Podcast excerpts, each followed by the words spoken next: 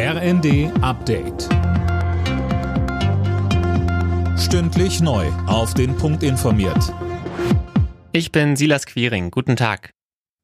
Ein Kleinwagen ist in der Nähe des Berliner Breitscheidplatzes in eine Menschengruppe gefahren. Eine Person starb, mindestens acht weitere wurden verletzt, fünf von ihnen schweben in Lebensgefahr.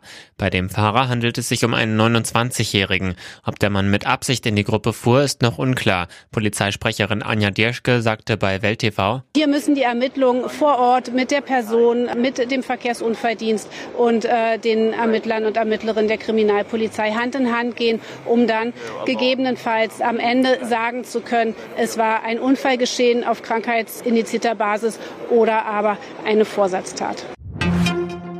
Keine Panik, aber gute Vorbereitung. So lässt sich die aktuelle Stellungnahme des Corona-Expertenrats der Bundesregierung zusammenfassen. Bund und Länder sollen sich jetzt so aufstellen, dass sie schnell auf neue Infektionswellen im Herbst und Winter reagieren können.